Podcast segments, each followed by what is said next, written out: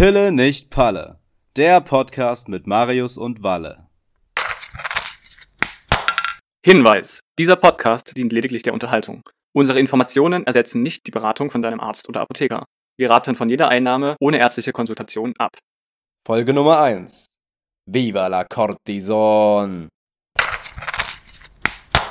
Stell dir vor, die Medikamente, die du einnimmst, haben dein Gesicht völlig aufgedunsen gemacht. Und ausgerechnet zu dieser Zeit fotografiert dich jemand. Und das Bild wird später mal als das berühmteste Foto in der Geschichte der Menschheit eingehen. Wie unangenehm. Das klingt aber ganz schön konstruiert. Ist es aber keineswegs. Genau das passierte dem berühmten Revolutionär Ernesto Che Guevara. Die Lösung, die Grafiker, die das Bild nach seinem Tod in die Welt trugen, streckten es einfach um ein Sechstel in die Höhe, um Guevaras Gesicht dünner erscheinen zu lassen. Heute finden wir das berühmte und manipulierte Foto auf T-Shirts, Postern, als Graffitis auf den Wänden. Ernesto war nicht nur Held und Revolutionär, er war nämlich auch lungenkrank. Er litt mit zwei Jahren seinen ersten schweren Asthmaanfall. Die Krankheit kostete ihn mehrmals fast das Leben und begleitete ihn bis an sein Lebensende. Wegen seinem Asthma wurde Che als Kind zu Hause unterrichtet, wegen der Krankheit zog die Familie in einen Luftkurort in Höhenlage. Die Krankheit bestimmte von Beginn an Che Guevaras Leben. Asthma, was ist das eigentlich und wie kommt es dazu, dass so eine Erkrankung so einschneidend auf das Leben von Che Guevara wirkte? Asthma ist quasi eine dauerhafte Entzündung der Lunge. Es entsteht durch eine überschießende Reaktion des Immunsystems. Die Schleimhaut der Atemwege ist dabei geschwollen, sammelt sich zäher Schleim an und die Lungenmuskulatur zieht sich zusammen. Und je länger und schwerer die Atemwege entzündet sind, umso schneller folgt auf einen kleinen Reiz ein schwerer Asthmaanfall. Auslösen, also so ein Reiz kann sein, etwa ein Infekt wie eine Grippe, aber auch Feinstaubpartikel in der Luft oder Kaltluft, auch bestimmte Medikamente wie Aspirin oder Ibuprofen, selbst Voltarensalbe können der Grund für einen Anfall sein. Bei vielen Patienten lösen Allergene den Anfall aus, also Stoffe, gegen die sie allergisch sind, wie etwa Hausstaub oder Pollen. Der Verlauf von Asthma ist sehr variabel. Bei manchen Patienten tritt nur ab und zu Husten und eine leichte eingeschränkte Atmung auf. Bei schweren Asthmatikern ist Luftnot ein häufiges Symptom. Äh, sie klagen über Erstickungsanfälle und Che Guevara gehört zu der letzten Kategorie. Um sein Asthma zu kontrollieren, musste Che ein Leben lang Cortisontabletten einnehmen. Zur Zeit, als das berühmte Foto, was auf den ganzen T-Shirts drauf ist, geschossen wurde, sagte Che von sich selbst, er habe ein Mondgesicht. Das kam von diesen Cortisontabletten. Aber warum nahm Che eigentlich Cortisol ein, Valentin? Was ist dieses Cortisol, das dem heroischen Revolutionär dicke Hamsterbäckchen bescherte? Nun, also Cortisol hat verschiedene Wirkungen. Im Falle von Asthma bremst es die Entzündung der Lungen, lässt Atemwege abschwellen und stoppt auch allergische Reaktionen. Cortisol ist quasi die Handbremse des Immunsystems.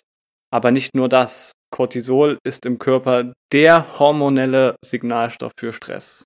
Dabei ist prinzipiell eine gewisse biologische Form von Stress notwendig. Der Körper schüttet über den gesamten Tag Cortisol aus und strukturiert damit unseren Tag. Gleich früh bringt es unseren Kreislauf in Schwung und aktiviert das zentrale Nervensystem, sodass wir aufwachen. Im Verlaufe des Tages nimmt seine Produktion dann ab und lässt uns regenerieren. Nachts ist am wenigsten Cortisol im Blut, weshalb Asthmaanfälle besonders nachts und am frühen Morgen auftreten.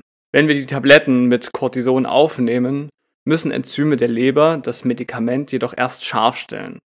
Die aktive Form, das Cortisol, wirkt dann aber nicht nur auf die Lungen, sondern auf den gesamten Körper. Wird Cortisol langfristig in höheren Dosen eingenommen, kommt es im Körper dazu, dass Fett umverteilt wird, vor allem sichtbar im Gesicht. Das erscheint dann aufgedunsen. Dieser Effekt wird Cushing-Syndrom genannt, aus dem englischen Cushion für Polster oder Kissen.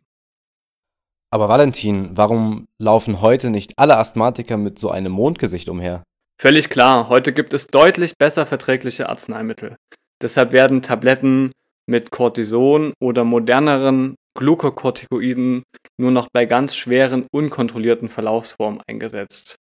Als hochdosierte Stoßtherapie sind sie aber immer noch unabdingbar für Notfallsituationen, wie zum Beispiel auch dem allergischen Kreislaufschock oder rheumatischen Schüben. Die Dosis wird im Anschluss an eine kurzfristige hohe Gabe dann langsam reduziert, damit der Körper die Menge an Cortisol langsam wieder auffahren kann. Würde man das Medikament sofort absetzen, wäre der Körper nicht in der Lage, Cortisol zu produzieren, was dann Nebenwirkungen wie Müdigkeit, Gelenkschmerzen, aber auch Entzugssymptome hervorrufen kann. Diese ausschleichende Behandlung wird zudem an den Tagesrhythmus angepasst und man nimmt diese Tabletten dann morgens ein, um die Verträglichkeit zu verbessern. Okay, ähm, Valentin, was hatte der asthmakranke Profi-Radsportler Jan Ulrich, was unserem Revolutionär Che Guevara fehlte?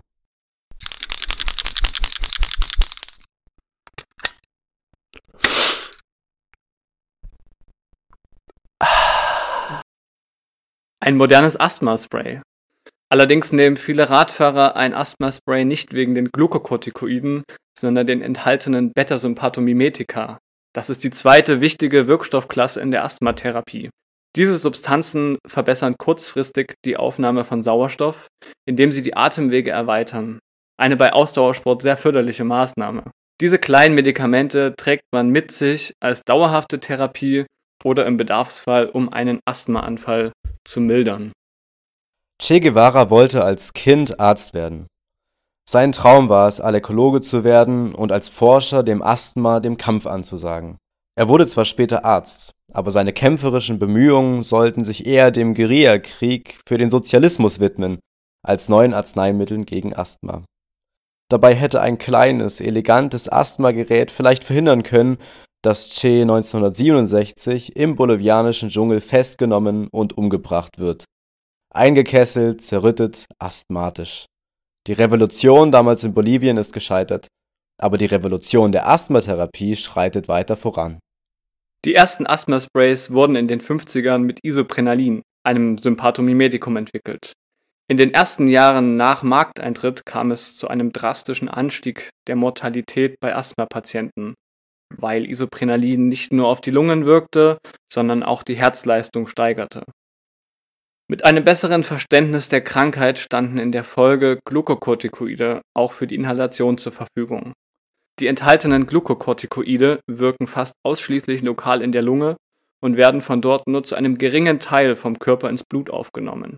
Deshalb führen sie nicht zum Cushing-Syndrom. Außerdem verbessern sie die Wirkung des sympathischen Nervensystems auf die Bronchien. Damit wird die physiologische Weitstellung der Lungen verbessert. In den aktuellen Leitlinien wird deshalb schon ab Diagnosebeginn die Kombination von Glukokortikoiden mit dem modernen Sympathomimetikum Formoterol empfohlen. Werden Asthmaanfälle, Atemnot nicht ausreichend kontrolliert, soll die Anwendung regelmäßig erfolgen und die Dosierung gesteigert werden. Ich sehe die Schlagzeilen schon vor mir. Pille nicht, Palle Podcaster decken auf. Der wahre Grund dafür, dass die sozialistische Revolution scheiterte, war eine Asthmatherapie, die heute nicht mehr Stand der Dinge ist. Also, ausbleibende Modernisierung rettet den Kapitalismus. Was soll man sagen? Klage ist und bleibt des Apothekers groß. Bis zum nächsten Mal, denn Arzneimittel sind kein Pillepalle.